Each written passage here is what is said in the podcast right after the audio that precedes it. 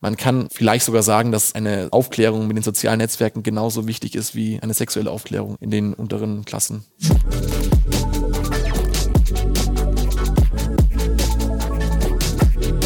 Digital Life Talk mit Jan Möllendorf. Hallo und herzlich willkommen zum Podcast Digital Life Talk. Mein Name ist Jan Möllendorf. Innerlich muss ich noch ein bisschen lachen. Ich hoffe, ihr habt das Zitat am Anfang ganz gut verdaut. Dieses Zitat ergab sich aus einem sehr, sehr spannenden Gespräch mit einem Vertreter der Generation Z, mit Felix Onken. Felix Onken ist 19 und hat in diesem jungen Alter schon zwei Unternehmen gegründet. Diese Unternehmensgründungen wären ohne die Digitalisierung nicht möglich gewesen. Insofern war Felix ein toller Vertreter, um mit ihm über die Chancen und Herausforderungen der Digitalisierung zu sprechen. Der Einstieg war schon mal ganz spannend, denn sein Leben ist kürzer als das Berufsleben aller meiner vorherigen Gäste. Und aus dem Startpunkt, wo er kurz berichtet hat, wie er die ersten Kontakte mit Smartphones und Computern und Digitalisierung hatte, über die Wertevermittlung durch die Familie und die Schule, über Mediennutzung, sind wir natürlich auch zu seinen Geschäftsmodellen gekommen und seine Antriebe, die ihn dazu gebracht haben, als Unternehmer sein Glück zu versuchen. Wie ich finde, ein inspirierendes Gespräch, ein toller Vertreter dieser Generation Z, die ja von vielen oft beschrieben wird und äh, viele kennen sie gar nicht so gut. Ich finde, Felix ist vielleicht nicht repräsentativ, aber einer, der Freude macht. Lasst euch inspirieren von dem Gespräch. Wenn ihr Feedback habt, freue ich mich über E-Mails an podcast.defacto.de oder auf den bekannten sozialen Medienwegen. Bis dahin, alles Gute. Ciao, ciao. Herzlich willkommen zum äh, Digital Live Talk. Jetzt habe ich bald schon so viele aufgenommen, dass ich schon fast nicht mehr weiß, die wievielte Folge es ist, aber es müsste die Nummer 6 sein, wenn mich nicht alles täuscht. Die Nummer 6 mache ich heute mit dem Felix, Felix Onken. Warum habe ich Felix Onken ausgewählt? Felix ist für mich einer der Generation Z-Vertreter. Und meine Idee ist ja, mit Menschen aus allen Ecken der Gesellschaft zu sprechen und immer wieder Gerade heute habe ich wieder in einer Zeitschrift die Titelseite irgendwas über die Generation Z gelesen. Immer wieder wird also über Generation Z fabuliert und es gibt Berater, die sich da positionieren als Generation Z-Kenner. Dann habe ich mir gedacht, ich muss mal mit einem aus dieser Szene sprechen. Und äh, da ist mir der Felix eingefallen. Erstens kenne ich ihn schon, seit er mal in die Hosen, in die Windeln gemacht hat. Ja. Ich kenne ihn äh, mit ersten Stolperbewegungen äh, im Rasen. Aber ich beobachte ihn, erlebe ihn ja auch schon die letzten Jahre mit seinen unternehmerischen Aktivitäten. Und damit habe ich gesagt, für mich ist der Felix ein toller Vertreter einer Generation, von der viele schreiben und viele ältere Leute irgendwelche Vorstellungen haben, aber da sie selber keine Kinder im Alter haben, da keine tatsächlichen Beobachtungen haben. Insofern habe ich gedacht, Felix ist ein toller Gesprächspartner und äh, ich bin selber ganz gespannt, was alles so, was wir alles äh, ergründen und erfahren werden über die Generation Z. Wir legen aber erstmal los, dass wir ein bisschen was noch vom Felix erfahren. Normalerweise mache ich dann immer so, Felix, dann sage ich den Leuten, was ist eigentlich alles passiert, bis sie das war, dass sie jetzt heute mir gegenüber sitzen. Das ist mir bei der Vorbereitung, bei Gedanken, die ich dazu hatte, so aufgegangen. Alle, die ich bis jetzt gefragt habe, ja, die arbeiten schon länger, als du alt bist. Das heißt, alleine was die schon erlebt haben, die könnten, haben dann oft schon so viel erzählt, dass der, die halbe Podcast fast vorbei war.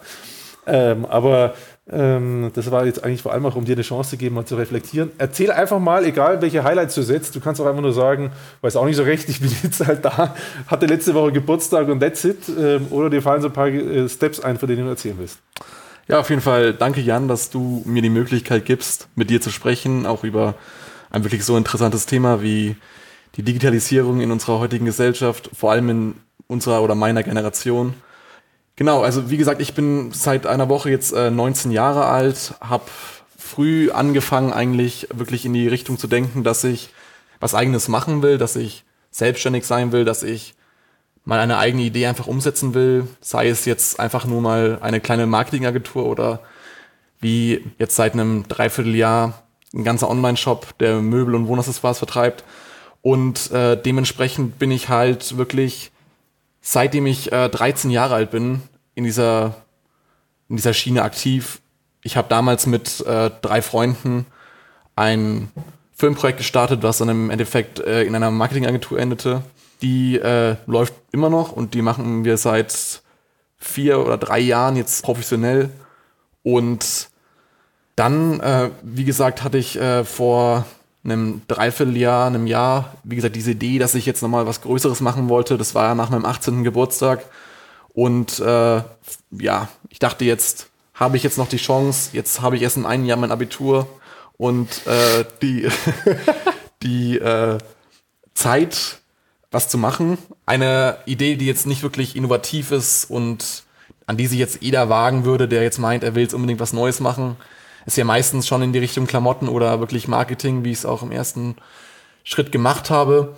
Und äh, dann habe ich halt irgendwie angefangen, wie mache ich das und wie äh, kann ich das machen oder wie sollte ich das machen? Da steigen wir gleich nochmal drauf ein. Ja. Du hast mir so viele Vorlagen gegeben. Ich muss dieses Bonbon nochmal hernehmen. ich habe noch ein Jahr bis zu meinem Abitur, da kann ich ja noch was machen. Und dann habe ich mir überlegt, ich gründe ein Unternehmen. Ich hoffe, ihr habt, der das alles anhört, der hat das nicht überhört, finde ich sehr geil. Aber vielleicht gehen wir nochmal äh, drei Schritte zurück, ähm, weil ich ertaste ja ganz am Anfang, also bevor wir später über deinen Job mal reden, nochmal so ein bisschen immer das Thema Digitalisierung und du selber. Und bei so einem jungen Mensch interessiert mich natürlich, äh, wie hast du die Digitalisierung für dich wahrgenommen? Also die Smartphones kamen ja, sage ich jetzt mal, in Deutschland an 2008. Da warst du sieben. Da hast du noch kein Smartphone gehabt. Genau. Fragezeichen. Wie war aus deiner heutigen Sicht, jetzt sind ja schon ein paar Jahre her, den Rückblick, wie war das eigentlich? Also war das so, dass deine Eltern kamen und sagen, da schau mal, da schenken wir dir ein Smartphone? Oder hast du bei Freunden gesehen, oh, wie toll ist denn ein Smartphone? Ähm, oder hattest du einen Laptop erst? Wie war also dein Zugang zu diesen digitalen Medien? Also groß und, groß und Ganzen mal gesagt, ist es bei mir ja so, dass ich jetzt eine Generation oder ich sag mal drei, vier Jahre vor dieser Generation bin, die wirklich mit Smartphones aufwachsen und von Kinderschuhen wirklich Smartphones in die Wiege gelegt bekommen, sage ich mal. Bei mir war es so, ich habe ich bin dafür auch wirklich dankbar, dass ich nochmal diese, diese traditionelle äh, Jugend leben konnte und einfach gespielt habe draußen und äh, wirklich bis zu meinem sechsten Lebensjahr wirklich komplett unangetastet von Technik war. Dann kam natürlich für mich das Fernsehen, das war so das erste Medium, was ich so aufgegriffen habe, was in diese äh, technische Richtung ging. Und später dann natürlich war, war das erste mit dem ich in Verbindung kam nach dem Fernsehen, ein, ein Laptop. Das war damals ein, ein MacBook, den meine Eltern für die ganze Familie gekauft hab, haben und ich am Tag eine Zugriffszeit von 30 Minuten hatte. Da habe ich wirklich viel experimentiert, habe tatsächlich Drehbücher geschrieben, in meiner Zeit meistens immer, weil ich das irgendwie damals interessant fand mit äh, zwölf oder elf Jahren. Also es, es waren noch keine wirklich äh, äh, lyrischen Drehbücher, sondern eher so just for fun. Dann habe ich äh, mit, ich glaube, elf Jahren mein erstes Handy bekommen. Das war jetzt kein Wow-Erlebnis für mich. Es war einfach mein Handy. Es war damals noch so ein, noch wirklich ein Tastenhandy. Ich habe das aber im ehrlich nie wirklich genutzt. Ich habe das nie mitgenommen. Ich habe das sehr selten benutzt, bis ich dann, ich schätze, ich glaube, zu meinem 13., 14. Geburtstag mein erstes Smartphone bekommen habe. Das war damals noch ein ganz uraltes iPhone. Und das war so mein erster Berührungspunkt, vor allem auch mit den sozialen Netzwerken wie WhatsApp, Instagram oder Snapchat. Ich glaube, Instagram und Snapchat waren damals noch gar nicht so verbreitet. Die kam ja dann, erinnerst du dich daran, wie die deine Eltern dich auf die vorbereitet haben? Also ob sie und wie sie dich auf diese Medien vorbereitet haben? Also gab es so etwas nach dem Motto, wir setzen uns jetzt mal hin, wir reden darüber? Ähm, oder war das so, äh, dass du, dass die das bei dir gesehen haben, was du da nutzt und man hat dann darüber gesprochen, Felix, da musst du übrigens ein bisschen aufpassen, was du da machst. Oder war das im fließend ohne ähm, Begleitung deiner Eltern? Ne? Ich, ich habe das am Anfang so relativ cool aufgegriffen, habe auch wirklich nur WhatsApp nutzen dürfen. Also Instagram und äh, oder diese anderen sozialen Netzwerke waren eben tabu für mich. Und dann bin ich auch immer mehr mit diesem mit diesen Netzwerken ja in Berührung gekommen. Das kam dann später, dass ich heimlich äh, mir einen Instagram-Account gemacht habe und äh, heimlich einen Snapchat-Account und meinem Vater so bring, äh, schonend beibringen musste, dass das ja eigentlich gar nicht schlimm ist und dass es ja eigentlich ganz okay ist. Es kam dann trotzdem nicht gut bei ihm an, dass ich mir heimlich solche Accounts gemacht habe und dann wurde mir dieser Zugang auch schnell wieder verwehrt, bis ich dann irgendwann oder er dann später in einer, in einer Konversation, ich da mit anderen Eltern herausgefunden habe, dass es ja gar nicht so schlimm ist, dass man es ja nicht machen kann. Und äh, dann ging das halt dass ich äh, diese, eben diese Nutz äh, Netzwerke nutzen durfte. Und das war dann auch dieser wirklich erste wirkliche richtige Berührungspunkt mit den sozialen Netzwerken. Und das waren ja damals, wie gesagt, äh, Instagram und Snapchat. Und es war ja wirklich interessant. Ja, ganz, weil ich der Gegensatz zu WhatsApp war. Das war ja nicht Ja, diese, ja. diese, diese äh, Textnachrichten, sondern es waren ja, wie gesagt, Bilder. Und äh, damals waren es ja noch äh, die Funktion von Instagram und Snapchat noch stark reglementiert auf eben diese Bildfunktion, Bildsendefunktion und Bildteilfunktion. Heute kommt immer mehr Text da rein. Ich hatte ja gerade die Frage gestellt, ob deine Eltern sich mit dir hingesetzt haben und mit dem erhobenen Zeigefinger versucht haben, dir Dinge beizubringen. Ich habe das deswegen gefragt, weil ich ein bisschen immer auch auf der Spur bin der Frage, wie übermitteln wir bestimmte Werte in unserer Gesellschaft, gerade in Bezug auf solche ne- neuen Medien.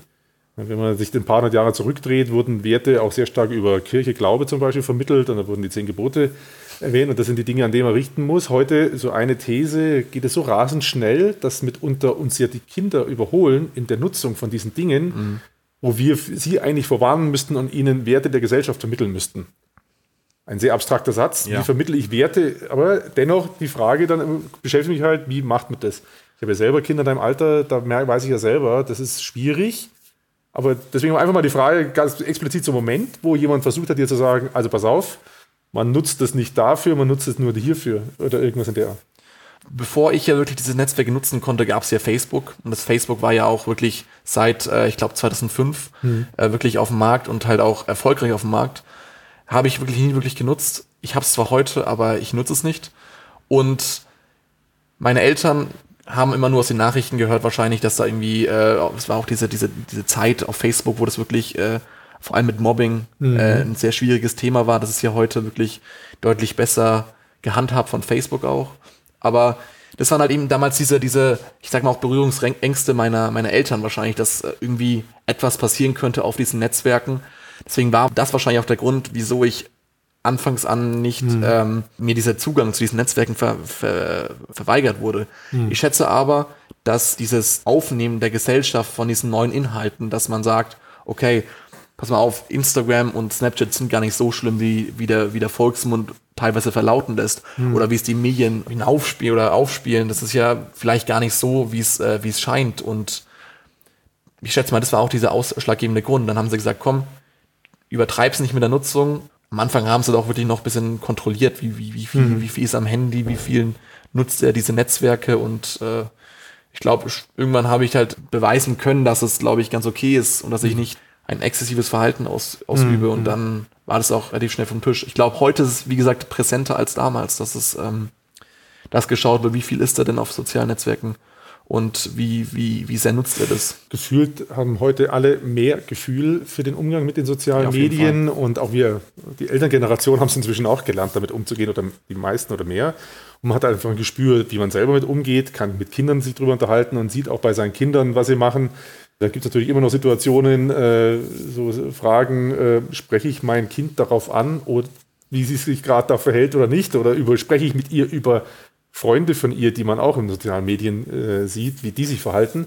Da gibt es immer noch so ein paar vielleicht Berührungsängste. Das Spannende, äh, vielleicht nochmal so eine Frage, die mir gerade so durch den Kopf ging, äh, vergleiche ja die sozialen Medien immer damit, dass ich sage, früher war es auch nicht anders. Da gab es auch Mobbing und Dissen. Es gab früher Gruppen, die sich getroffen haben, wo man nicht rein durfte. Ist das heute so, dass man sagt, ah, das sind also die da, die sich im Instagram in der und der Ecke bewegen, die sich so und so darstellen, mit denen will ich sowieso nichts zu tun haben? Und da sind die, die bewegen sich eher so, äh, ja, das ist auch meine Community. Also gibt es da so eine Trennung, die ist natürlich nicht physisch. Früher hat man gesagt, die einen treffen sich da, die anderen treffen sich da. Ich glaube tatsächlich, dass äh, die sozialen Netzwerken es den Leuten einfacher machen und nicht schwerer. Leute können sich heute einfacher äh, miteinander identifizieren über Bilder, über Texte oder was auch immer man auf äh, den sozialen Netzwerken postet. Man sieht, die Person hat die Interessen oder die Person hat die Interessen und so findet man zusammen. So kann man zum Beispiel auch Freundschaften, Kontakte pflegen, die jetzt nicht gerade mal im Dorf nebenan wohnen oder in der Stadt nebenan. Du kannst ja heute äh, Freundschaften pflegen, die ja am anderen Ende der Welt wohnen. Und es geht ja wirklich darum, dass man sich nicht alleine fühlt beim Mobbing. Oder das Mobbing wird ja ausgelöst durch, dieser, durch diesen Effekt, dass man sich alleine fühlt und allein gelassen. Und diese sozialen Netzwerke, glaube ich, ermöglichen es dir einfach nicht nur in deiner Umgebung nach Freunden zu suchen, sondern überall auf der ganzen Welt. Und Brieffreundschaften, wie es vielleicht damals vor 50 Jahren oder vor 30 Jahren noch gab, waren halt jetzt nicht so, per, ich sag mal, es waren schon persönlich, aber du hast ja heute, du kannst Bilder schicken, du kannst dein Leben teilen, sag ich mal, und das macht auch so eine so eine Freundschaft noch persönlicher, finde ich tatsächlich. Na, definitiv. Also ähm, ich persönlich bin, sage ja von mir immer, ich bin Digitalisierungseuphoriker und ich persönlich, persönlich nehme das genauso wahr. Also für mich ist es auch eher schön. Ich genieße es, dass man bei mir geht es dann auch um Hotels zum Beispiel, denen ich folge, wenn ich denke, da will ich mal hingehen oder äh, Urlaubsdestinationen und so. Da kriegt man ein Gespür für und sagt sich, nee, da will ich jetzt eigentlich nicht hin. Früher hättest du höchstens einen Katalog gehabt, den im Reisebüro dir von jemand erklären lässt. Da wäre ein Foto oder zwei gewesen, dann hätten die gesagt, ich kenne schon, ist super, geh da hin. Und heute ich, kann ich selber frei entscheiden und mir ein Urteil bilden auf Basis sozialer Medien. Insofern nehme ich es auch als Freiheit wahr. Aber das Interessante ist, äh, habe ich mir immer überlegt, ich würde mal gern wissen, wie viel der Mobbing-Artikel, die man so hat lesen können, von Leuten geschrieben wurden, die gar nicht in Facebook sind. Ja. Jetzt klingt es perfide, das war aber früher gab es solche Leute. Ne? Genau. Also das, Auf jeden Fall. Ich glaube, sowas gibt es heute auch noch. Ja. Es gibt ja viele, vor allem in diesen journalistischen Kreisen, dass da eben nicht wirklich auf die sozialen Netzwerke eingegangen sind und vielleicht die, was, was, was sonst noch da alles äh, passiert ich sag mal auch so, Mobbing war zum Anfang der, der sozialen Netzwerke deutlich wahrscheinlicher als heute, wenn man mal die Nutzerzahlen und die, mhm. die, die Fälle betrachtet. Denn früher war es so, dass äh, ein, ein Fall hochkam, ich erinnere mich an diesen, diesen Fall der, der Amanda Todd in Amerika, die ja irgendwie mhm. äh, über Facebook äh, massives Mobbing äh, erleiden musste und sich im Endeffekt dann, ich glaube, umgebracht hat. Mhm. Und dieser Fall wurde natürlich von den Medien in der ganzen Welt total hoch gepusht, was natürlich auch ein schreckliches Ereignis war, muss man dazu sagen. Aber es wurde einfach auf der ganzen Welt von allen Medien äh, hoch gepusht und mit dem, mit dem Überschriften Facebook tötet, so nach dem Motto. Und ich glaube, das war so dieser ausschlaggebende Punkt, der die Menschen so veranlasst hat, darüber zu denken, was sind denn so die Nebenfolgen von Facebook? Und Facebook hat natürlich auch gemerkt, so wie, wie das jetzt aktuell läuft, kann es nicht weitergehen. Und dann kamen natürlich auch diese ganzen diese ganzen Instanzen hinter ein, einem Post, dass man Posts einfacher und äh, gezielter melden kann, dass man darauf hinweisen kann, dass man, wie gesagt, dass man einfach schneller Hilfe findet, auch ich glaube bei Facebook, wenn, wenn man hm. äh, in solche, in solche Sachen gerät. Und dieser Punkt, dass äh, vor allem heute, oder dass vor allem damals Menschen in journalistischen Kreisen über soziale Netzwerken negativ geurteilt haben, deutlich äh, wahrscheinlicher war, Zumal ja äh, damals noch extrem an den sozial, äh, an den äh, traditionellen Medien wie Print und Fernsehen festgehalten mhm. wurde und ja, über alles gestellt wurde und Facebook ja so ein Übergangsding war. Mhm. War es eventuell auch, wenn man heute mal anschaut, was so diese äh, äh, großen äh, Netzwerke sind, die ja meist auch noch von Facebook, zunächst Facebook gehören, aber wenn man das mal so betrachtet und dass da keine große wirkliche Akzeptanz da war für diese sozialen Netzwerke, ist ja schon verständlich, weil mhm. im Prinzip haben ja diese, diese Netzwerke schon das Leben nicht gerade einfach gemacht, der den Medien. Journalisten vor allem. Ja, ja ganz ja. genau, vollkommen richtig. Das ist, äh, in vielen Punkten muss man das immer wieder ein bisschen hinter, im Hinterkopf haben. Also zum Beispiel auch die, das Thema DSGVO. Ich weiß nicht, ob du damit dich überhaupt schon mal jemals beschäftigt hast. Auf jeden du, Fall. Du hast ja eine Agentur, da musst du dich damit beschäftigt haben. Da habe ich immer den Leuten gesagt, es ist natürlich gibt es dann ist nicht alles perfekt an der DSGVO, aber sie ist schon gut und wichtig. Genau. Und, aber dass da so viele gegen gejammert haben, scheinbar mhm. liegt auch daran, dass die Verlagsunternehmen, die Publisher davon massiv betroffen waren. Ja, auf jeden Fall. Und die ihre Chancen gegenüber Google und Facebook eher noch kleiner geworden sind, als dass sie gestärkt werden weil die nämlich Werbeeinnahmen über Webseiten haben, wo sie relativ freizügig Targeting gemacht haben und durch die DSGVO wurde ihnen das Volumen eingeschränkt. Und deswegen haben die natürlich nicht wirklich eine positive Meinung unbedingt über die DSGVO gehabt. Und das hast du sehr schön wahrgenommen. Da ist mir gerade eine Frage eingefallen. Jetzt allgemein gefragt, wenn ich dich jetzt, ich habe erst überlegt, stelle ich dir eine politische Frage zu deinen politischen Kenntnissen, um zu gucken, woher du dein politisches Wissen zum Beispiel dir holst, über welche Medien. Also zum Beispiel die Frage, was war in Thüringen los letzte Woche? Weißt du das? Klar weiß ich das. Es ist inzwischen. Okay, ist schon zu laut, das kriegt über alle Medien. Aber sag mal. Genau. Also es ist äh, natürlich heute ist es so, dass ich, also ich hatte wirklich mal für ein paar Jahre wirklich einen Informationslag, weil ich einfach keine Zeitung mehr gelesen habe und die traditionellen Medien eben nicht wirklich in den sozialen Netzwerken angekommen sind. Heute ist es so, dass Tagesschau und heute, äh, ZDF heute zum Beispiel mega gute Instagram-Seiten haben und die auch wirklich täglich mit echt guten Informationen und Nachrichten füttern. Mhm. Und dadurch bin ich wirklich wieder ziemlich up to date und äh, bekomme auch mit, was so los ist und vor allem gut an eben diesen traditionellen Medien, die halt eben auch unsere staatlichen Medien sind und eben auch, ich sag mal, unabhängig sind, dass halt eben diese, diese Informationen halt auch neutral rübergebracht werden. Würdest du jetzt sagen, du bist der Durchschnitt für deine Generation, die du wahrnimmst? Du kannst nicht für alle sprechen, aber wo du sagst, ja, in der Masse, meine Kumpels und Bekannten machen das auch, dass sie sich über die Medien informieren, also die, über die sozialen Medienkanäle der jeweiligen traditionellen Informationsversorger sozusagen? Ich muss ja auch mal dazu sagen, dass Zeitung lesen ja wieder cool wird. Also Aha, okay. ich fange auch wieder an, mehr Zeitung zu lesen, vor allem wenn ich morgens ein bisschen vor der Schule drücken will und dann noch diese letzten 15 Minuten noch zu Hause sitze, meinen Kaffee trinke und vielleicht mal die Nürnberger Nachrichten dann zur Hand nehme und einfach mal ein bisschen rumblätter, sowas, was gerade auch vor allem in der Region stattfindet. Warum wird das wieder cool? Weil du natürlich was Physisches wieder in der Hand hast. Hm. Bei, bei sozialen Netzwerken ist es so, da, deine Informationsspanne ist wahnsinnig äh, gering, weil du einfach Hm. von einem Artikel zum nächsten swipen kannst. Bei den traditionellen Medien ist es eben so, dass du wirklich dich mit einem, also du zahlst ja wirklich Geld für ein, ein Produkt, was du natürlich nicht zum Fenster rausschmeißen willst. Also du schaust dir an, was du da eben bekommst und liest halt eben auch mal einen Artikel, der dich normalerweise auf Social Media nicht interessieren würde. Und das ist eben der Punkt, den ich interessant finde und der halt eben auch nicht nur bei mir anschlägt, sondern bei einigen anderen Jugendlichen auch, die ich äh, aus meinem Bekanntenkreis kenne. Also wirst schon, nicht, wirst schon sagen, du bist da einigermaßen, oder die anderen machen es ähnlich wie du. Also nicht so, dass alle sagen, der Felix ist sowieso ein Nerd, der liest noch Zeitung, oh Gott, oh Gott. Du hast schon gerade gesagt, dass, das spricht, dass die Generation allgemein so eine Tendenz hat. Also es muss ja nicht, Ich kann jetzt nicht für die ganze Generation sprechen, also aber ich kann, deine Freunde oder so. ja, ich kann schon für ein paar Freunde von mir äh, sprechen, die sich jetzt über allgemeine Medien oder halt auch eben Fachthemen oder Fachmedien informieren. Nee, für die ganze Generation kann man sowieso nicht sprechen, aber das war auf jeden Fall spannend. Der, der ein oder andere Verleger wird jetzt äh, ganz strahlend da sitzen und auf die Zukunft hoffen. Bevor ich jetzt nochmal gleich nochmal zu deinem Business komme, wollte ich nochmal zum Thema der Generation was fragen. Nimmst du das wahr in den Medien, dass ihr ungerecht behandelt werdet als Generation? In meiner Generation gab es über, über, übrigens nicht, dass über uns als mit einem Titel gesprochen wurde, also Generation, Generation Z. Wir wären ja dann, was weiß ich nicht, G oder H oder so gewesen, keine Ahnung. Das gab es nicht, ne? Aber da gab es einen Generationenkonflikt, den gab es auch zu meiner Jugend. Nimmst du das wahr? Also, was eben, wo man dieses, dieses Thema wirklich, äh, was du gerade angesprochen hast, wirklich krass gemerkt hat, ist, war, äh, war bei der Fridays for Future ähm, Sache, die ja wirklich in den letzten zwei Jahren sehr aktiv war. Und da war es ja immer so, dass, dass diese jungen Leute eben da wirklich von einigen Medien an den Pranger gestellt wurden. Und es war ja bei dieser Fridays for Future Bewegung der Fall, dass die Menschen halt eben oder diese jungen Menschen als die Jungen, die jungen Menschen, die junge Generation betitelt wurde, die Schule schwänzt äh, für ein unerreichbares Thema.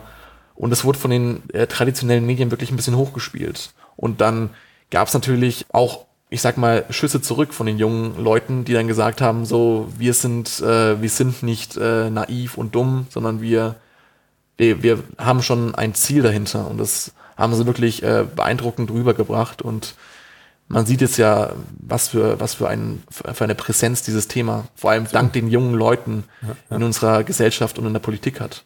Also ich bin da vielleicht ähm, ein bisschen arg revolutionär, nee, wie soll ich sagen? Also ich habe meinen Kindern gesagt, ihr müsst auf die Straße, ihr müsst für eure Sache kämpfen. Ich war also da vielleicht ein bisschen extremer als die äh, manche in unserer Generation. Ich habe ihnen aber auch immer nur gesagt, ihr müsst natürlich mit den Konsequenzen leben. Ne? Wenn du die Schule schwänzt, dann musst du mit der Konsequenz leben. Ob die Schule da großzügig sein könnte oder nicht, ist eine andere Diskussion. Aber wenn du etwas machst, äh, dann musst du mit den Konsequenzen leben. Aber ich habe versucht, immer da meine Kinder zu unterstützen. Aber so ähnlich habe ich es auch wahrgenommen, weil ich zum Teil auch da wieder das Gefühl hatte, da schreiben Leute über Dinge, von denen sie keine Ahnung haben. Und das stresst mich dann immer ein bisschen. Aber da, in der Tat haben wir da ja so ein Thema Generationskonflikt. Übrigens nächste Woche sitze ich mit äh, Maurice Konrad zusammen. Der ist äh, Fridays for Future, von der Fridays for Future Bewegung. Äh, den Oh. ich, der, von dem habe ich einen Vortrag gehört. Super cooler Typ. Äh, werde ich dir dann berichten. Mir ging gerade noch mal was durch den Kopf. Die Frage, du bist ja in der Steiner Schule. Das Konzept. Ich würde es tatsächlich Waldorfschule nennen, die meisten Leute kennen es gar nicht unter Steiner Schule. Ja, stimmt, das heißt bei uns halt Steiner Schule. Nennen wir so Wald- Waldorfschule mit einem speziellen Konzept, was von dem einen oder anderen belächelt wird. Ich sage das einfach mal urteilsfrei. Soweit ich das weiß, hat man da ja noch eine sehr distanzierte Beziehung zur Digitalisierung, wenn ich es richtig verstehe. Würdest du sagen, das ist erstmal ein richtiges Vorteil, was ich da habe? Und zweitens dann eben die Frage, hast du das Gefühl gehabt, das ist blöd? In anderen Schulen habe ich erlebt, die sind besser rangeführt worden? Also ich muss wirklich ähm, da der Steiner Schule oder der Waldorfschule mal äh, ein Lob aussprechen tatsächlich, weil das Thema wirklich äh, nicht, ich sag mal, aggressiv an die Schüler herangetragen wird. Es, pa es passiert halt eben nicht im exzessiven Maße, sondern im, im gedrosselten Maße. Und es mhm. fängt so an, dass man in, der, in den ersten fünf Jahren zum Beispiel gar nichts mit Medien zu tun hat. Und dann fängt es langsam so an, dass man zum Beispiel mal auch im Unterricht äh, mal einen Film oder eine, einen Beitrag in, in, auf dem Fernseher oder im, über den Beamer anschaut. Aber das ist tatsächlich, das sind tatsächlich Sachen, die auch jetzt erst später tatsächlich stattfinden. Bei mir war es zum Beispiel in der achten Klasse, wo sowas anfing. Aber du hast es nicht als Nachteil gesehen. ich habe es überhaupt nicht als Nachteil okay. gesehen. Ich muss okay. sagen, dass eben diese, diese Tatsache, dass wir eben da langsam rangeführt werden, vielen Menschen halt hilft, sich erstmal auf die ähm, maßgeblichen Sachen zu konzentrieren und auch lernen oder den Schülern beibringt, wie man zum Beispiel ja, einen kontrollierten Zugang sucht, auch dass man reflektiert auf die Dinge zugeht, oder? Das ist ja im Prinzip, was man ja, da also, so langsam zugeht. Genau, also, also wie gesagt, es ist halt eben, dass man halt kontrolliert und dass man halt eben nicht äh, ja jetzt ins kalte Wasser geschmissen wird und dass man auch aufgeklärt wird auf unserer Schule, dass man zum Beispiel die, die Probleme von Mobbing oder von äh, Sucht äh, anspricht und mhm. dass es auch kein Tabuthema ist, wie ich sag mal an manchen anderen Schulen. Mhm. Und das ist natürlich wahnsinnig vorteilhaft, weil das einfach für die jungen Leute nicht, ähm, ich sag mal, Waldorf, Waldorf frisch äh, rüberkommt, aber auch jetzt nicht äh, zu, jetzt macht mal, ihr seid die mhm. Generation, mhm. ihr solltet das machen. Und die, ähm, also bei uns an der Schule gilt natürlich ein Handyverbot und das äh, wird, äh, wurde von mir zumindestens auch sehr lange eingehalten, unter natürlich auch unter Androhung oder Anordnung meiner Eltern. Aber dass man halt eben sich in der Schule auf die Schule konzentriert und danach machen kann, was man will, das ist natürlich schon mal ein extrem gutes Konzept. Und dass mhm. man halt auch mal, ich sag mal, Computer, Computerunterricht hat mhm. und dass man einfach ähm, lernt, wie man eine Excel-Liste äh, macht, wie man eine PowerPoint äh, vorbereitet. Mhm. Das sind natürlich Sachen, die sind wichtig, die sind heute wichtiger denn je. Mhm. Und unsere Generation oder meine Generation ist natürlich darauf, ähm, darauf angewiesen, in solche Themen auch eingeführt zu werden. Und mhm. es wird immer wichtiger, dass junge Leute wissen, wie man einen Computer richtig bedient und wie man zum Beispiel dies oder jenes äh, an einem Computer macht. Mir ging die Frage jetzt auch einfach nochmal durch den Kopf. Äh, das hat jetzt mit dem Schulsystem an sich nichts zu tun. Ich habe neulich, weil unsere, war, unsere jüngere Tochter, die kommt, wird jetzt in eine weiterführende Schule kommen.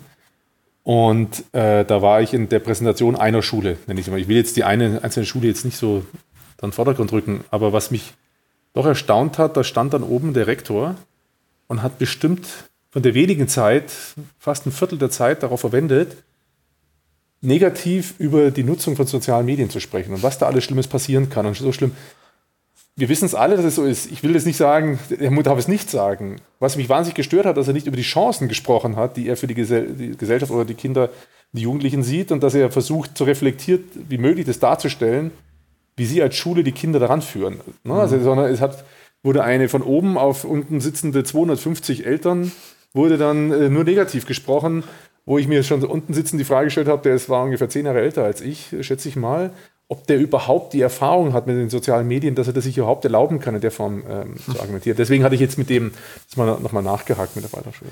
Ich kann mich jetzt nicht daran erinnern, dass, erinnern, dass bei uns in der Schule äh, das Thema soziale Netzwerke mal negativ äh, äh, mhm. angesprochen oder proklamiert wurde.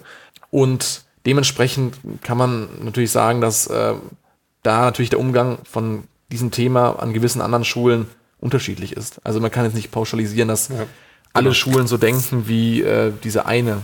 Was mir eben auffällt, ist, dass besonders in den oberen Klassen das Thema erst richtig zur Geltung kommt. Ich finde, dass es wichtig ist, dass das Thema vor allem in den jüngeren Klassen schon ein Thema wird. Ich habe zum Beispiel auch eine kleine Schwester, die ist jetzt in der siebten Klasse und die hat auch schon mit äh, sozialen Netzwerken zu tun. Und ich finde, in solchen Klassen ist eben äh, Aufklärung, was das angeht, äh, wichtig. Mhm. Genauso wie es, äh, also man kann vielleicht sogar sagen, dass eine so Aufklärung mit den sozialen Netzwerken genauso wichtig ist wie eine sexuelle Aufklärung im, in den unteren Klassen. Das ist, ein, das ist ein mega Vergleich, das finde ich cool. Der ist mir noch nie eingefallen, weil da hast du genau das Gleiche. Du hast die, äh, die schöne Seite, wie schön ist Sexualität Suchtpotenzial und dann natürlich auch gleichzeitig auf der anderen Seite wieder das, genau. die negativen Punkte davon. Und über die muss man beides reden. Ist, und da haben eigentlich meistens die Lehrer dann Erfahrung mit und deswegen können sie das auch gut rüberbringen. Das ist ein Mega-Vergleich, den muss ich mir merken. So mhm. unbeschwert wie möglich. Ja? Wenn, wenn heute jemand kommen würde, wie mit der Sexualaufklärung von 1905, den würden sie davon jagen. Und so scheint mir manchmal die Aufklärung über die sozialen Medien. Der Vergleich, den muss ich mir merken, den finde ich genial, Felix.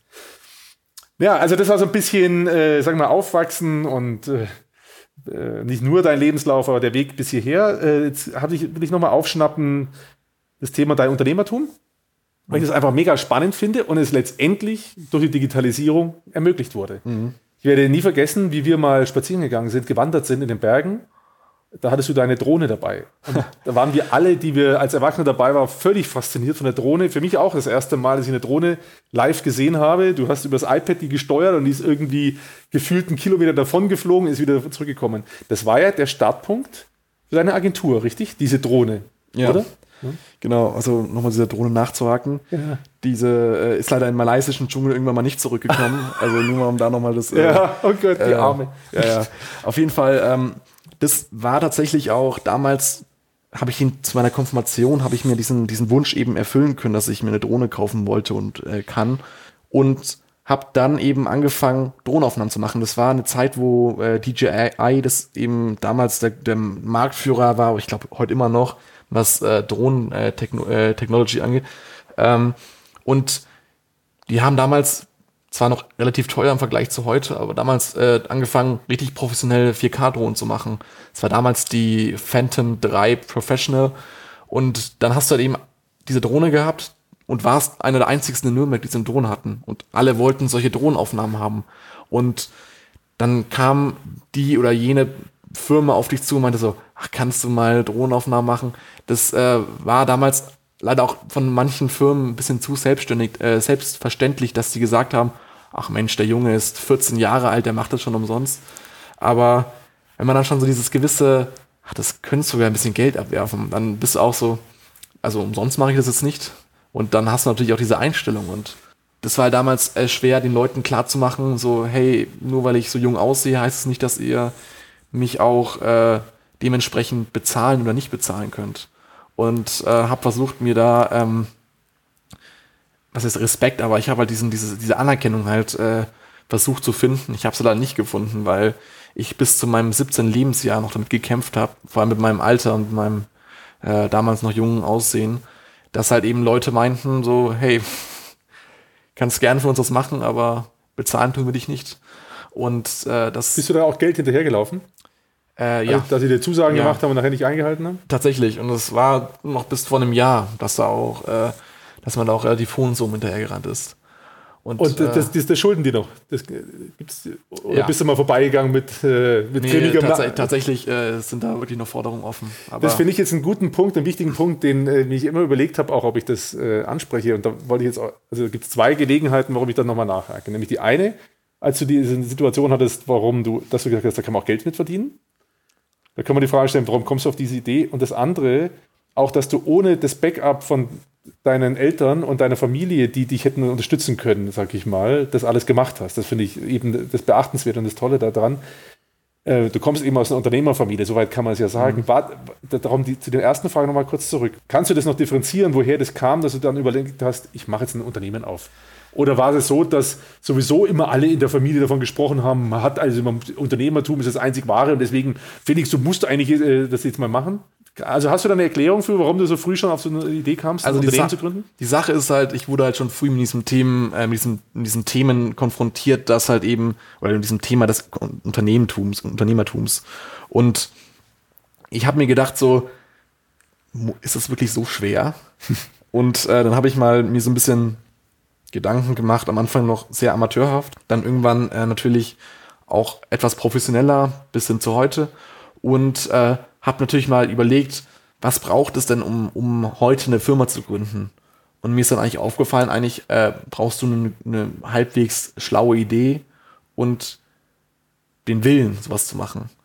Also an dem Willen scheitert es ja meistens heutzutage, dass Leute sagen so, nee, ich habe jetzt keine Lust, ich mache lieber, keine Ahnung, ich äh, gehe lieber in eine Firma rein und bleib da bis zu meiner Rente. Mhm. Und das ist tatsächlich der Punkt, wo ich gesagt habe, so, ich würde schon mal gerne was eigenes machen. Und dann kam es, wie gesagt, mit dieser Drohne und dass halt alle Leute eben auf mich Mhm. und meine Freunde damals zugekommen sind und meinten so, hey, cool, lass doch mal was machen. Und es kam dann so weit, dass halt eben eine Produktion zustande kam mit äh, Leuten, die wir zufällig in der Stadt getroffen haben, während wir da so einen Spaßfilm gerade gedreht haben.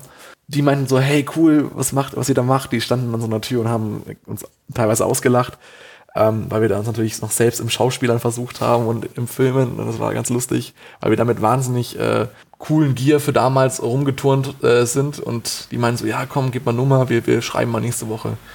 Haben wir dann geschrieben und die meinen so, sie machen gerade ein Getränk, ob wir nicht einen, einen Film machen wollen dafür. Weil die bei so einem Wettbewerb mitmachen wollen. Und wir so, ja, cool. Und dann haben wir gesagt, so machen wir. Ähm, aber wir wollen nicht Geld für uns rausschlagen, sondern wir wollen einfach den Film cool und lustig machen. Und dann meinen die so, ja, okay, was braucht's denn? Und ich so, wir so, ja, krasses Equipment.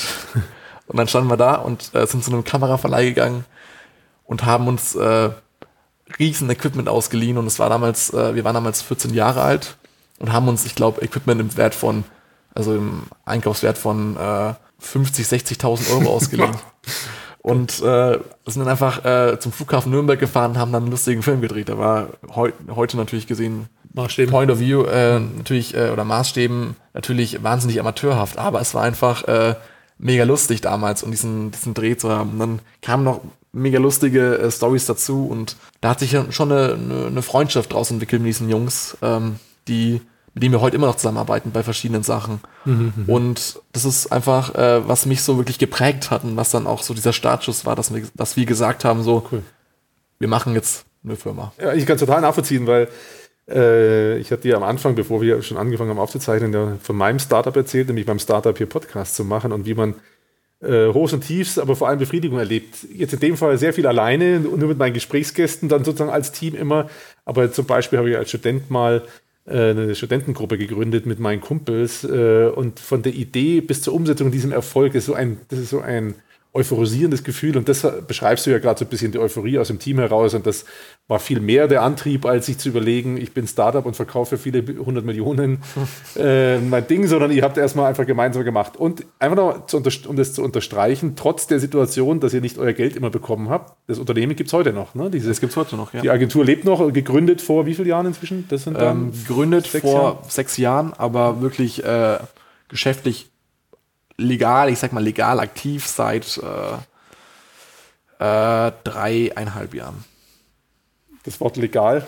Also legal heißt ja nicht im Prinzip nur, Genau. dass wir angefangen haben, in dem Alter, äh, neben in, in der Phase wirklich Rechnungen auszustellen verstehe schon. mit einer Firma dahinter. Vielleicht ist der Begriff real besser, weil ihr wart nie illegal. Real, genau. genau. Ich habe jetzt nur daran gedacht, dass sein Vater zu mir gesagt hat, pass bloß auf, dass er sich um, nicht um Kopf und Kragen redet, wo ich gesagt habe, der kann sich gar nicht um Kopf und Kragen reden und deswegen oh, wieder nur Jetzt äh, legal. Das war natürlich immer legal, was du gemacht hast. es war immer legal, aber es war halt, äh, bis zu einem gewissen Punkt haben wir gesagt, so, yo, jetzt brauchen wir wirklich eine Firma dahinter, dass wir noch seriöser wirken, als wir schon nicht sind. Ja. Also, ähm, natürlich eine Firma macht im Prinzip alles seriöser und äh, hat uns dann in dem Fall auch ein bisschen geholfen. Gehen wir noch mal, genau, gehen wir noch mal kurz einen Schritt weiter, weil wir sitzen hier nämlich in dein, den Räumen deines zweiten Unternehmens. Ähm, ich buchstabiere das jetzt mal. C-A-Y-N. Sprich, wie spricht man es aus? Kane. oder? Kane, ja. Kane. Äh, ein E-Commerce äh, Genau. für Wohnaccessoires, nenne ich es jetzt mal mit meinen Worten. Genau. Und du hast vorhin ja da äh, versucht, es zu umschreiben. Ich sage es mit meinen Worten, äh, weil ich erinnere mich noch, als wir darüber gesprochen haben, das erste Mal, darauf hat die Welt nicht gewartet. Das gibt es doch schon eigentlich. Wohnaccessoires gibt es an jeder Straßenecke, ähm, habe ich gesagt. Und äh, da hattest du mir erzählt, du willst importieren aus China nach Deutschland. Da habe ich dir noch vorgeschlagen, mach's doch lieber andersrum. Ja, exportiere doch von Deutschland nach China. Also ich habe jetzt schon ein bisschen was erzählt, damit die Leute schon mal ein bisschen Begriff haben. Vielleicht kannst du mal kurz erzählen, wie dein Prozess war, Kane zu gründen. Also warum gründest du etwas, was, was die Welt eigentlich nicht mehr braucht? Also im Prinzip war halt eben, wie gesagt, damals für mich äh, die Frage so, was mache ich? Ich bin jetzt äh, gerade 18 geworden und wie, wie kann ich jetzt irgendwas machen, was jetzt nicht wirklich äh, 100% meiner Kapazitäten beansprucht, weil ich zu dem Zeit ja noch, Zeitpunkt noch äh, in der Marketingagentur sehr aktiv war und eben äh, auch nebenbei noch Schule hatte und wusste, irgendwann wird es auch ernst. und äh, dann habe ich mir überlegt, so was kann ich denn machen, was sich 100% meine Kapazitäten beansprucht und was halt eben auch interessant für mich ist. Und ich kam dann auch relativ darauf, äh, relativ schnell darauf, dass ich eben was machen will. Und die Idee kam mir tatsächlich im Religionsunterricht in der Schule, weil ich da immer ein bisschen geträumt habe, immer in, in, diesen, in, diesen, in, dieser Unterrichtsstunde. Und dann habe ich halt äh, gesagt, so jetzt, jetzt habe ich's. Und dann hatte ich auch dieses, diese Idee im Kopf und ich konnte mich nicht mehr davon abbringen. Ich habe mich tausendmal selbst gefragt, so ist es wirklich die beste Idee, jetzt sowas zu machen. Und dann habe ich gesagt, so, doch, das machen wir jetzt. Und dann haben wir auch, äh, oder habe ich äh, relativ schnell auch ähm, das Konzept dahinter entwickelt, ähm, angefangen mit äh, Lieferanten zu schreiben, die mich äh, ja ausstatten können und äh, denen ich halt eben auch meine Impulse und Ideen und äh, Designs schicken kann und die mir das auch für einen guten Preis in geringen Stückzahlen machen. Und äh, habe ich tatsächlich auch welche gefunden und äh, war relativ glücklich da, damit und habe dann wirklich ein Dreivierteljahr damit verbracht, dieses Konstrukt aufzubauen in allen seinen Strukturen, wie es heute da ist, was ja noch nicht wirklich viel ist, aber äh, habe da eben halt angefangen aufzubauen, habe das bis heute tatsächlich beibehalten und äh, bin ziemlich stolz darauf, was, äh, bis sich, was sich daraus bisher entwickelt hat. Also stolz kannst du sowieso sein. Das äh, finde ich jetzt, also das ist schon die erste Company und das jetzt auch. Ähm, ich muss das jetzt einfach noch mal rauskitzeln aus dir, weil ich das einfach so cool fand. Du warst irgendwann in Asien im Urlaub und bist dann mal eben, warst nicht mit deinen Eltern sogar und bist dann, also ich muss mal kurz nach Shenzhen ähm, und du musst da Lieferanten treffen, ähm, also weil du das so, gerade so nüchtern erklärt hast, ja, dann habe ich mir Lieferanten gesucht. Du bist ja selber alleine, noch, da warst du noch keine 18, glaube ich, ne? Oder nee, war, da war ich noch keine 18. Also keine 18, bist du alleine nach Shenzhen gefahren? Ah nee, das war, da war ich schon 18. Da war schon 18. Ja. Als ich angefangen habe, mit diesen Lieferanten zu sprechen, war ich noch keine 18. Ja. Auf jeden Fall, ähm, wie gesagt, ja, da hat mir die äh, Digitalisierung natürlich auch wirklich gut geholfen in Form von Plattformen wie Alibaba und äh, WeChat, die es halt wirklich heute mega, mega einfach machen, dir mega einfach machen, mit äh, eben genau diesen Companies aus Asien zu äh, sprechen und äh, zu schreiben. Ich finde das wahnsinnig spannend und ich, äh, wenn man jetzt einen Podcast über E-Commerce machen äh, würde, dann könnte man auch ohne Ende da nochmal verstehen, wie das eigentlich so alles funktioniert hat, bis es dann zum Laufen gekommen ist. Aber trotzdem dazu noch zwei, drei Fragen, bevor ich nochmal zu so einem ein bisschen anderen Blog kommen möchte. Erstmal solltest du schon nochmal die Chance haben, jetzt hier einen Werbeblock einzubringen für Kane. Sag doch mal ganz kurz, warum sollen die Leute, die jetzt dazuhören, bei Kane und nicht bei nicht bei Amazon bestellen. Also ist ja interessant, was äh, auch die Entwicklung von Amazon ist in den letzten Jahren. Amazon ist ähm, so, dass die halt ihr, ihr ähm, Produkt äh, erweitert haben, in dem Sinne, dass sie halt einfach eigentlich Wish-Produkte anbieten. Produkte, die du normalerweise auf Wish kaufen kannst, auch inzwischen bei Amazon kaufen kannst, aber halt äh, auf Amazon anders vermarktet werden. Und ähm, du inzwischen nicht mehr weißt, was du auf Amazon kaufst und mhm. äh, welche Qualitäten äh, mhm. dahinter stecken. Und äh, dem beuge ich halt eben vor, dass ich halt äh, mich eben auf einen Bereich fokussiere, was in dem Fall natürlich Möbel und Wohnaccessoires sind. Und dass halt eben die, äh, die, diese Brand dahinter auch sich darauf fokussiert und nicht eben noch auf, ich sag mal, Handys, auf Fernseher, auf äh, Bürozubehör. Also mhm. das ist eben, du kannst gut sein, wenn du dich fokussierst und kannst dann auch richtig gut sein. Mhm. Und äh, das ist halt eben, wo wir halt wirklich einen Wert drauf legen. Mhm. Wir mhm. haben viel Qualitätssicherung dahinter. Wir wollen wirklich sicher sein, dass die Ware, die äh, unser Lager hier verlässt, auch beim Kunden so ankommt, wie wir uns das vorgestellt haben und wie sie unseren äh, Maßstäben nach äh, sein sollte. Und, und da haben wir halt eben noch die Kontrolle, dass wir halt ähm, sicher sein können, dass was unser Lager verlässt, halt auch eben unseren mhm. Maßstäben entspricht. Und das ist halt eben ein Punkt, der für uns spricht und natürlich halt ein, ein junges Design, was dahinter steckt, hinter den Produkten. Dass als ich damals äh, die Produkte eingekauft und äh, produzieren habe lassen, äh, darauf geachtet habe, dass es halt eben schon in Einklang steht und dass halt eben, ich sag mal, Materialien verwendet werden, die nicht sonst äh, bei anderen Herstellern zum Beispiel zum Einsatz kommen. Und äh, man muss dazu sagen, dass es tatsächlich die Sachen sind, die auch äh, bei uns im Shop am beliebtesten sind. Aha. Und äh, welche ist, sind das kurz? Erzähl mal kurz, welche. Also wir arbeiten sehr viel mit Beton, mit, mhm. dem, mit, mit dem Material Beton und äh, Da haben wir auch für uns äh, den Terrazzo entdeckt. Das ist äh, ein Stein, was halt äh, geschliffener Beton ist mit Kieselstein drin. Das ist, ist, klingt natürlich sehr abstrakt, aber muss man sich ein Bild von machen.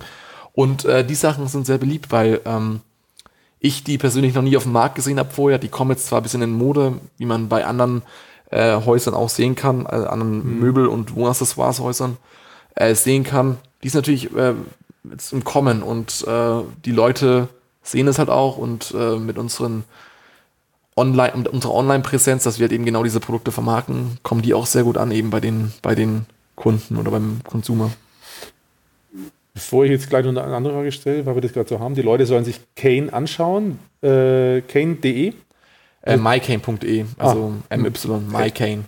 mycane.de oder .com, genau. Und äh, in die Shownotes packe ich auch nochmal den Link äh, und vielleicht auch noch einen Gutschein, wenn ich den dem Felix noch raushandle, dass die Leute, die da draufklicken, äh, irgendeinen Gutschein kriegen. Aber das verhandeln wir danach, oder kannst du es gleich spontan zusagen? das können wir schon machen. Also, dann machen wir, da, da kriegen die dann einen Gutscheincode da rein und dann können die das sich mal anschauen. Um wieder zu dem Thema Digitalisierung und Generation Z ein bisschen zu kommen. Ich sehe das ja eben als eine dieser Riesenchancen der Digitalisierung. Wir früher als 19-Jährige, klar hätte ich auch ein Unternehmen gründen können, aber die Digitalisierung macht es ja noch leichter, dass Unternehmen äh, gegründet werden können, dass Unternehmertalent sich ausleben kann. Dann mal kurz noch die Frage, hast du das so wahrgenommen, wie es ja gerne in der Öffentlichkeit gesagt wird, dass in Deutschland ein Unternehmer so viele Steine in den Weg gelegt werden, wenn er eine Idee anpacken will? Also ich muss sagen, dass ähm, das nicht der Fall ist, wenn ich jetzt äh, aus meiner aktuellen Position spreche, allerdings äh, aus der Position eines Jugendlichen. Ich habe damals, wie gesagt, versucht, eben diese Firma zu gründen und äh, habe sie im Endeffekt auch gegründet, aber nicht unter meinem Namen, sondern mein Vater hat damals seinen Hals hingehalten, weil halt eben verschiedene Instanzen gesagt haben, hey, du bist 14.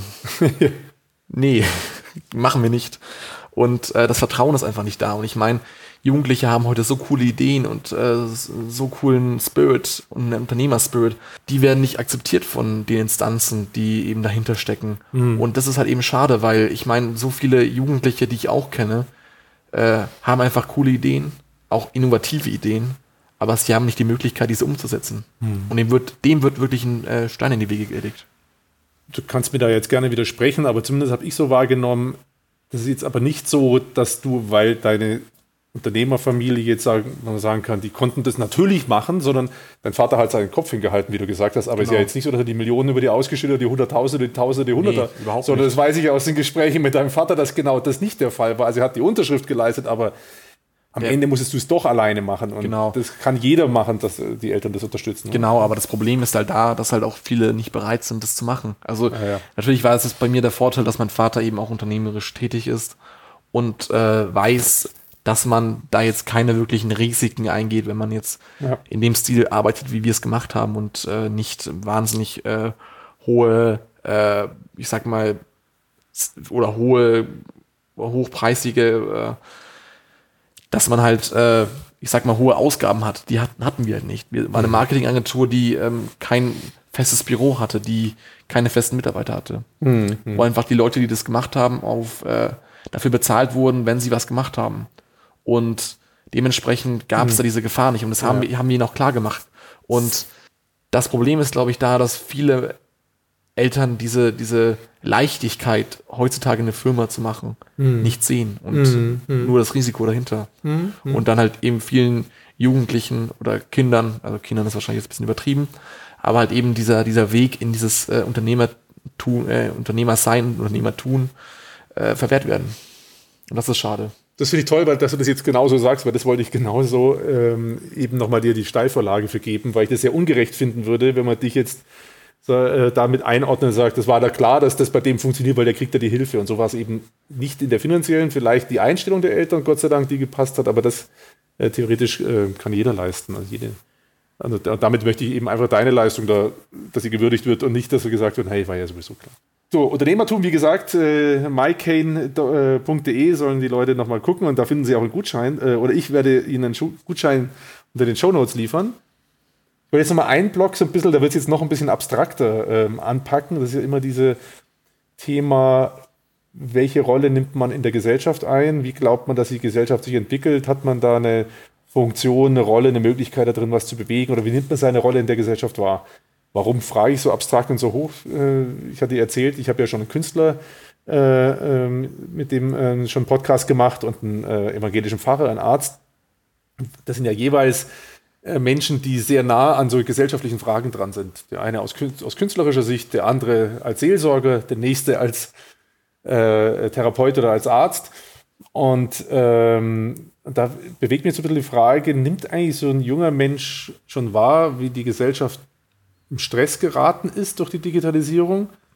Oder lebst du das immer noch als das große Paradies und äh, stellst ja diese Frage noch so gar nicht, äh, dass, dass die Gesellschaft ein bisschen im Stress ist durch die Digitalisierung? Also, also das Problem ist, ähm, was Digitalisierung und unsere Gesellschaft angeht, ist, dass halt eben wir immer mehr zur Konsumgesellschaft werden. Und besonders meine Generation immer mehr zur Konsumgesellschaft wird, weil halt eben Sachen so einfach sind wie nie zuvor ich meine, ich könnte jetzt mir irgendwas auf Wish oder Amazon bestellen und es ist morgen hier. Das habe ich zum Beispiel noch nicht so wahrgenommen. Gut, das, ich habe ja auch nur einen kleinen Einblick. Ich sehe nicht, was die zu Hause alle an Kisten stehen haben. Also unsere Generation wurde übrigens auch schon vorgeworfen, dass wir zu viel Konsum machen ne? und dass wir die Kontrolle verlieren. Also als ich ein Kind war, gab's hat man eine Jacke gehabt, ja, so ungefähr. Man hatte eine Hose und ein paar Schuhe, so ein paar Winter, ein paar Sommer, Sommerschuhe. Das war normal. Es gab nicht diese Saisonalität oder dann, äh, also Saisonalität gab es natürlich, aber diese gerade durch HM, Sarah und solche losgetretene Welle von alle acht Wochen eine neue Kollektion für ja. ein Apple und ein Ei. Das gab es ja nicht, als ich jung war. Und da, dadurch ist sagen wir, unsere Generation ja auch schon vorgeworfen, als es dann anfing, dass wir viel zu konsumig sind.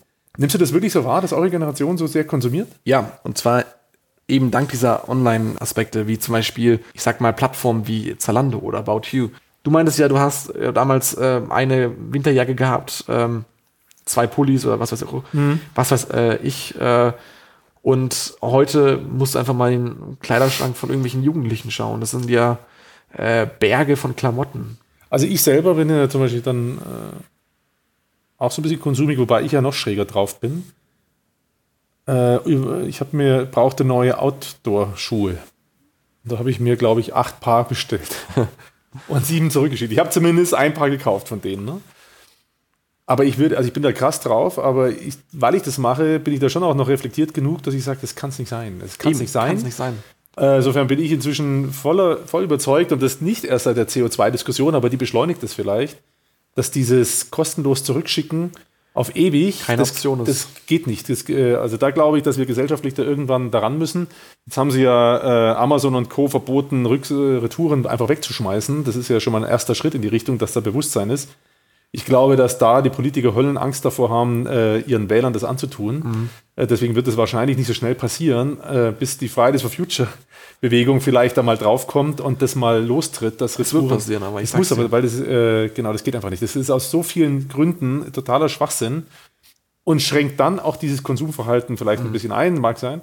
Ich hatte da übrigens äh, einfach mal, äh, das nochmal kurz als Side-Statement, einen interessanten Vortrag gehört von einer der Fridays for Future ähm, äh, wie sagt man, Vertretern, eine Vertreterin, ähm, da habe ich einen interessanten Vortrag von einer Vertreterin der Fridays for Futures Bewegung gehört, die hieß, glaube ich, Carla Meyer oder Clara Meyer, ich weiß nicht mehr genau. Die hat uns lauter Werbetreibenden einen Vortrag gehalten, Produktwerbung äh, steigert die, äh, das Klimaproblem, den Klimawandel und wir sollten äh, aufhören, Produktwerbung zu machen. Was ich unglaublich gut fand, aber einen klugen Gedanken, weil natürlich ist so, durch Werbung wird Konsum gesteigert. Genau, also es ging ja um die Rolle, äh, wie du das wahrnimmst, äh, ob die Gesellschaft im Stress ist und die Rolle äh, eurer Generation. Ich wollte halt einfach noch mal ein bisschen da rauskitzeln, wird dir bewusst äh, oder lebst du in dem Bewusstsein, dass ähm, ihr vielleicht irgendwann mal was ändern müsst, was wir nicht in der Lage waren zu mhm. ändern. Speziell mit der Digitalisierung. Beim Klima wissen wir es inzwischen, dass wir uns das vorgehalten bekommen. Aber geht dir da was durch den Kopf, wo du sagst, also das werden wir mal anpacken, weil so geht es nicht weiter. Ja, wie gesagt, das wird auf jeden Fall dieses E-Commerce-Business äh, e sein, mhm. weil da halt eben noch viel ähm, Verbesserungspotenzial ist. Mhm. Einfach eine ganz andere Frage, um auf das Thema ganz anders nochmal hinzulenken, weg vom E-Commerce. Nimmst du es wahr, dass es Vertreter eurer Generation sind, die digital abgehängt sind? Ich glaube nicht, weil äh, du kannst, ich sag mal so, mit dem günstigsten Handy, was du auf dem mhm. Markt findest, chatten, Bilder schicken und äh, alle Applikationen nutzen, die du auch mit jedem anderen Handy nutzen kannst. Und das sieht man ja vor allem auch in den asiatischen Ländern. dass halt eben Digitalisierung, egal in welcher Gesellschaftsschicht du bist, äh, wirklich vorhanden ist. Dass halt eben auch die Frau in äh, China auf dem Markt, die vielleicht nur Sandwiches macht oder verkauft, ein Handy hat. Äh, ich bin der Meinung, dass man nicht von Digitalisierung abgehängt wird oder dass äh, einzelne Menschen von Digitalisierung abgehängt werden. Das ist eher eine Einstellungssache, die äh, hier zu, äh, zutrifft. Übrigens aus meiner Interpretation, bildungs- und vermögensunabhängig ist diese Einstellung. Ne? Ja. Das, das, äh, das ist jetzt meine Einstellung, musst du mir jetzt nicht gleich bestätigen, aber nimmst du das auch so wahr? Also du hast auch wahrscheinlich in deiner Generation hast du wahrscheinlich auch Vertreter, die total gegen die sozialen Medien sind und welche die totale Fans sind und in bildungsferneren Vertreter deiner Generation wirst du es wahrscheinlich auch so erleben vielleicht. Ja. Also ich, ich kann zum Beispiel von mir, meinem Jahrgang mal äh, ähm, oder als Beispiel heranziehen. Ich bin zum Beispiel ein wahnsinniger äh, Fan der Digitalisierung und ich sehe da wahnsinnig viele Chancen für unsere Gesellschaft und für alle nachkommenden Gesellschaften. Auch für alle jetzt äh, schon existierenden. Auch wenn es äh, meine Oma ist, die mir auf Instagram immer ganz fleißig Kommentare unter meine Bilder schreibt. Macht die? Ja, natürlich. Und ähm, das ist eben ein, äh, eine Sache, die äh, ich bemerke, dass halt viele Fans sind, aber ich kenne auch viele, die sagen so, vorsichtig, ich nutze WhatsApp, aber viel mehr will ich nicht nutzen, weil ich äh, jene oder diese Gründe habe. Und ähm, deswegen finde ich, dass man auf jeden Fall auch wahrnehmen kann, dass es auch Leute gibt, die sich halt eben gegen die extreme Digitalisierung aussprechen. Ich komme jetzt ja nochmal drauf, äh, mit, äh, durch das, was du jetzt gesagt hast, auf eine Frage äh, zum Thema unserem Parteiensystem. Das ist jetzt völlig aus der Luft gegriffen scheinbar, aber meine Interpretation dieser politischen Krise, die wir zum Teil jetzt haben, ist ja, dass die Politiker überhaupt nicht mehr richtig wahrnehmen, wo heute die Grenzen durch die Gesellschaft gehen. Zum Beispiel, das ist eine dieser Grenzen. Es gibt Digitalisierungseuphoriker in allen Bildungsschichten, in allen Vermögensschichten äh, unserer Gesellschaft. Und es gibt Leute, die sind da total dagegen. Und die Parteien, zum Beispiel gibt's ja, gab es mal eine Partei, die Piratenpartei so ein bisschen, und es gab immer wieder Versuche, aber dieses Thema adressiert keine Partei nicht wirklich. Also es gibt keine Digitalisierungseuphoриker-Partei und es gibt keine Dig Digitalisierungsangstpartei, sage ich jetzt mal. Ähm, also um ein bisschen vorzubereiten, warum ich jetzt auf einmal auf so einen schrägen Gedanken komme. Fühlst du dich repräsentiert durch eine der Parteien? Würdest du sagen, jawohl, die machen das, was ich auch finde, die stehen für Werte oder für Themen. Also es ist bei mir äh, oder auch bei vielen anderen aus meiner Generation oder aus meinem Freundeskreis, die äh, Probleme haben, sich fest zu positionieren, was politische Fragen angeht. Also klar hat man natürlich eine Meinung und äh, kann diese auch durch soziale Netzwerke wahnsinnig gut äh, weiterbilden und vorantreiben. Aber dass man halt äh, wirklich einen klaren Gedanken fassen kann, wie damals, dass es Verbände gibt äh, von, also Jugendverbände von Parteien, hat ja auch wahnsinnig nachgelassen. Also wenn man sich mal äh, anschaut, was zum Beispiel die junge Union äh, vor 20 Jahren war, was sie heute ist und was vor allem äh, zum Beispiel die Jusos, genau, die Ja. Jusos damals waren, heute sind, das ist ja nicht mehr vergleichbar. Da kann man natürlich sagen, dass vieles so online ge- gewandert ist äh, von den Leuten, die halt früher sich aktiv in die Politik eingemischt haben. Aber man muss natürlich dazu, dazu auch sagen, dass ähm, politisches Positionieren wirklich schwerer geworden ist heute. Und äh, das hat man zum Beispiel auch äh, zur Zeit der Europawahl ähm, gemerkt, dass man eben durch ein Video fast eine komplette Partei in, in, in den Ruin stürzen kann. Das ist übrigens mein, eins meiner Lieblingsbeispiele, wo ich zeige, wie unsere Generation noch überfordert ist mit der Digitalisierung. Also insbesondere die Politikergeneration, die wir heute haben. Genau. Die hysterische Reaktion auf dieses Video. Unfassbar. Unfassbar. Ja.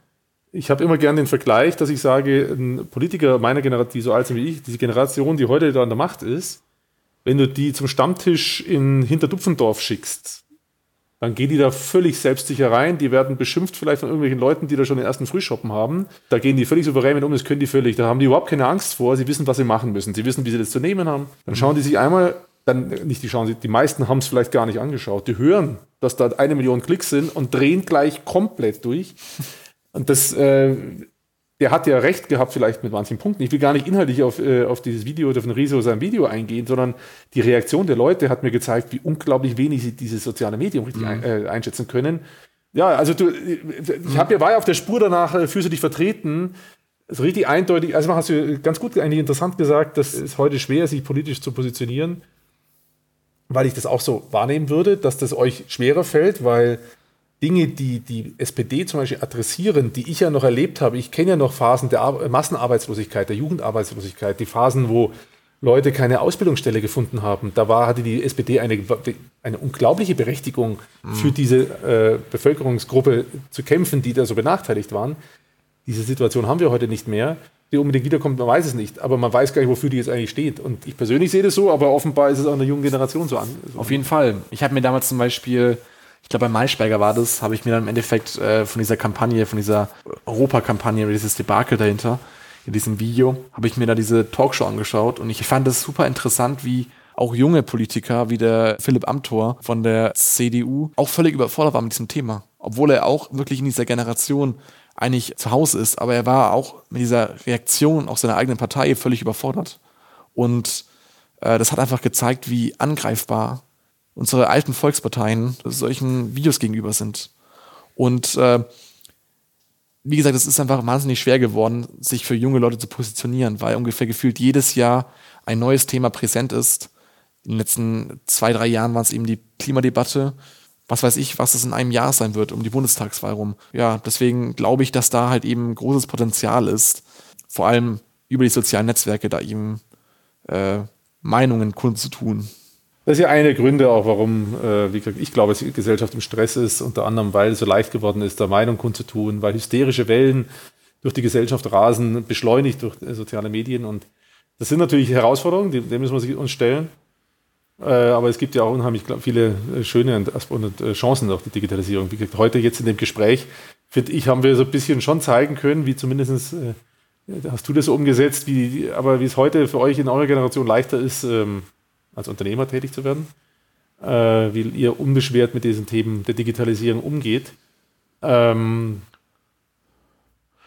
ja, ich, im Moment fällt mir gerade, äh, habe ich gerade keine Frage mehr rauswursteln äh, können. Wir haben ja auch viele Blöcke jetzt schon abgehandelt. Mhm. Ich stelle aber gerne noch die Frage, gibt es noch mal irgendwas, wo du sagst, was ich vergessen habe, was wir jetzt unbedingt hier noch besprechen müssen? Was ich interessant finde, wirklich, ich habe es vorhin ganz kurz angesprochen, und zwar ist es die äh, Digitalisierung der einzelnen Generationen. Mhm. Meine Generation ist damit aufgewachsen und ist wahnsinnig interessiert an Digitalisierung. Und was ich oder welchen Trend ich eben sehe, ist, dass die ältere Generation, also meine Großeltern, ähm, deine Eltern, teilweise besser mit der Digitalisierung umgehen als die Generation dazwischen. Also wie zum Beispiel meine Oma mich kontaktiert über FaceTime, mir Direktnachrichten über Instagram schreibt, mir Snaps auf WhatsApp schickt, äh, auf Snapchat schickt, mein Großvater mir über LinkedIn zum, Ge zum Geburtstag gratuliert. Und das sind einfach so Kontaktpunkte, die diese Generation und meine Generation sehr aneinander bringen. Welche Generation sind deine Großeltern?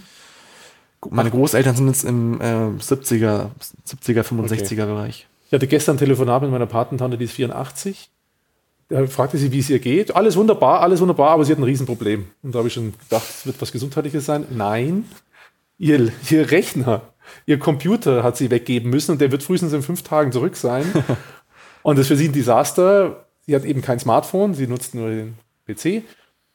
Aber sie, äh, ich habe jetzt die Stunden nicht erfragt, aber sie sagt, das ist für sie ein wesentlicher Teil ihres Tages, mhm. Alle möglichen Dinge zu recherchieren und zu machen, zu tun und äh, zu lesen im Computer. Aber das ist nicht typisch. Mein Vater zum Beispiel hat noch nicht mal ein Handy. Das ist Interessante, weil zum Beispiel meine Urgroßmutter, die letztes Jahr, ähm, nee, vor drei Jahren 80 geworden ist, hatte vorher gar keine Anhaltspunkte oder Kontaktpunkte mit äh, Handys und Computern. Und da habe ich zu meinem 80, äh, zu ihrem 80. Geburtstag gesagt, lass dir doch mal ein MacBook schenken. Und äh, das war ein halbes Selbstmordkommando, weil wir es dann auch gemacht haben und ich dir alles erklären musste. Und du ja so eine alte Dame in eine komplett neue Welt schmeißt. Mhm. Und dann habe ich im gleichen Zuge noch das alte Handy von meinem Vater, das war damals ein iPhone 6, ihr auch noch geschenkt. Und alles schön und gut. Äh, sie kam mit auch zurecht, äh, damit zurecht, rief mich immer wieder an, wenn sie Probleme hatte. aber diese Anrufe wurden auch immer seltener. Und eines Sonntagnachmittags habe ich sie mal besucht, zu, äh, spontan. Und sie öffnet mir die Tür mit einem damals iPhone 7 Plus oder nee, 7, 8 Plus öffnet sie mir die Tür und ich so, was hast du für ein Handy? so, ja, das andere war mir zu langsam. und äh, okay. dementsprechend finde ich es interessant, wie anders teilweise alte Leute das Thema aufgreifen und meine Uroma nutzt inzwischen ihren Laptop nur noch Sie hat früher mal sehr viel mit Schreibmaschine geschrieben, bis äh, vor fünf Jahren noch. Okay. Und der Grund, warum ich das machen wollte, eigentlich war, weil sie ein wunderschönes Wohnzimmer hat mit einem Schreibtisch von meinem Urgroßvater, der leider verstorben ist vor ein paar Jahren, und hat einen schönen Blick auf ihren Garten. Aber sie nutzt es nicht, weil sie nur einen, einen Raum, Hinterraum hat, wo ihr alter, damals verstaubter PC stand, den sie selten nutzte. Und sie saß in diesem kleinen Kabuff und dann fragte ich so, komm, tu doch den Laptop nach da vorne nein, das geht nicht, da habe ich kein WLAN. Weil ihre WLAN-Box eben da hinten war. Und dann habe ich gesagt, es wäre doch eigentlich viel cooler, wenn sie da vorne arbeiten konnte, mhm. könnte. Das macht sie inzwischen auch. Und sie findet es wirklich eine Bereicherung. Und das ist toll, wenn man so sieht, dass man solche alten Leute eben so einfach an diese, an dieses Thema heranführen kann. Ja, das ist also großartig. Schöne Geschichten. Äh, du hattest ja begonnen mit den Problemen in den unterschiedlichen äh, äh, Generationsebenen. Das waren jetzt ja lauter schöne, versöhnliche Beispiele und keine Probleme. Aber so kann man es ja auch eigentlich immer stehen lassen. Man muss, das sind einfach schöne Beispiele, die man mitnehmen kann. Es muss ja nicht jeder zum Digitalisierungseuphoriker werden, finde ich, aber wenn man seine Großmutter, Urgroßmutter dazu bringt, sich ans MacBook äh, zu setzen mit Blick in den Garten, das finde ich schon großartig und zeigt ja, äh, dass es vielleicht manche Dinge langsamer gehen, als wir uns das immer alle gewünscht haben, aber dass nicht alle Tage Abend ist und dass man äh, die anderen auch mitnehmen kann. Möchtest du noch zum Abschluss nochmal einen Werbeblock einschieben oder, oder dein neues Projekt? Du hast ja noch ein anderes Projekt. Äh, ich sag nur Propaganda. Ne? Ach so. Ist, ist das nicht auch schon äh, wieder ein neues Unternehmen? Ja, also Sonst kannst du das, ein neues Unternehmen. Dann also nehmen wir den nächsten Podcast auf, äh, wenn du über die Erfahrung berichtest, aber erzähl noch mal ganz kurz was, was das nächste Baby ist. Also, nächste Baby ist wieder ganz traditionell tatsächlich. Ähm, und zwar haben wir letztes Jahr auch in diesem Urlaub, wo ich dann spontan nach Asien geflogen, nach China geflogen, geflogen bin, hatten wir so überlegt, so komm, wir hatten vor fünf Monaten Geburtstag, aber wir haben nicht gefeiert. Und haben gesagt, so, haben wir uns gedacht, Mensch, eigentlich müssten wir was machen. Wir haben wahnsinnig coole Hauspartys früher gemacht und da müssen wir doch irgendwas machen. Und haben uns dazu entschieden, lass doch mal so ein Event machen, einfach so ein richtig cooles Event. Mit, dann haben wir uns mit so einem Kollektiv aus Nürnberg zusammengetan und äh, haben ein Event auf die Beine gestellt innerhalb von zwei Wochen mit äh, 300 Leuten alle möglichen Leute eingeladen in so einer alten, äh, oder nicht einer alten, in einer Industrieanlage von den Eltern von einem Freund von mir und haben da einfach einen wahnsinnig äh, coolen Abend gehabt, haben da bis 5 Uhr durchgescheppert, richtig schöne Musik, äh, also es war elektronische Musik spielen lassen und das kam so gut an, dass wir gesagt haben, so eigentlich können wir es dabei nicht belassen. Wir sitzen hier gerade in meinem Büro, unser Eventgelände für das nächste Festival ist 150 Meter hier entfernt, ein altes Schloss. Und da werden wir ein mega cooles Festival schmeißen. Das Ganze nennt sich Propaganda, ne? Propaganda. Wir wollen ein bisschen provozieren tatsächlich. Das wird vor allem jetzt auch wieder von der älteren Generation negativ aufgefasst. Also von deiner Generation wird es negativ aufgefasst, dass wir ja provozieren wollen, dass wir, äh, dass wir ja irgendwie was äh, Rechtsradikales machen. Aber das ist gar nicht so. Also wenn man sich ein bisschen damit auseinandersetzt, merkt man so, das ist äh, genau das Gegenteil eigentlich äh, von was Radikalen. Also ich, ich habe äh, viel Bock drauf, euch zu beobachten, wie aus Propaganda vielleicht sowas wird wie Open Beats bei uns da draußen, mhm. ja, das ja aus dem Nichts auch entstanden ist ja. mit 10.000 äh, Teilnehmern heute und das jedes Jahr. Vergleichbar, vielleicht wird das wie Open Beats mal ein Riesending, euer Propaganda. Wir werden sehen. 13. Juni muss man sich vormerken. Propaganda-Festival in Reichenschwand. Das ist doch per perfekter Abschluss. Und wir reden dann beim nächsten Podcast äh, in vielleicht ein paar Monaten nochmal darüber. Dann drücken wir jetzt mal hier auf den Knopf. Ja, das war's schon wieder. Ich hoffe, es war etwas dabei, was euch inspiriert hat. Ganz am Schluss hat ja Felix auf sein drittes Projekt hingewiesen. Ähm, ja, und wie es so ist, in Corona-Zeiten, alles ist anders. Das Gespräch hatten wir aufgezeichnet zu einer Zeit, als man darüber noch gar nicht nachdenken musste. Das äh, Event am 19.06. wird leider nicht stattfinden. Aber wie ich Felix kenne, müssen wir uns keine Sorgen machen. Das Event wird dann eben einfach nach Corona irgendwann stattfinden. Ich hoffe, es hat euch gefallen. Wer äh, Anregungen hat, Feedback hat ähm, oder einfach mir irgendwas schreiben möchte, ich freue mich über Nachrichten an podcast.defacto.de. Bis dahin, alles Gute, bleibt gesund. Ciao, ciao.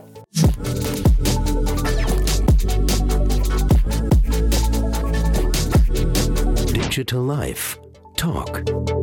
Mit Jan Möllendorf.